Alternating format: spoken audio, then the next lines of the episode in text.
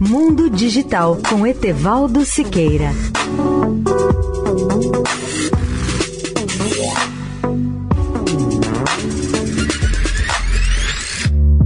Olá, ouvinte da Eldorado. A NASA estabeleceu uma nova data para o lançamento do telescópio espacial James Webb no dia 28 de dezembro de 2021, a partir da Guiana Francesa, com um foguete europeu Ariane 5.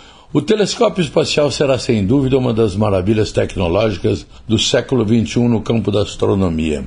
Numa órbita em torno do Sol, a 1 milhão e 500 mil quilômetros da Terra além da Lua, ele será um grande telescópio na faixa de radiação infravermelha com espelho primário de 6 metros e meio que nos permitirá enxergar estrelas que se formaram há cerca de 13,2 bilhões de anos, pois, como se admite, o universo tem uma idade de 13,8 bilhões de anos.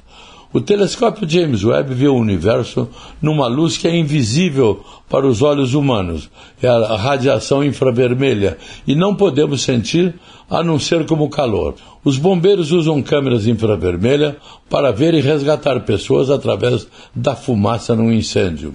O telescópio James Webb usará câmeras infravermelho para ver através da poeira do nosso universo. Leia o artigo no portal www.mundodigital.net.br. Etevaldo Siqueira, especial para a Rádio Eldorado. Mundo Digital com Etevaldo Siqueira.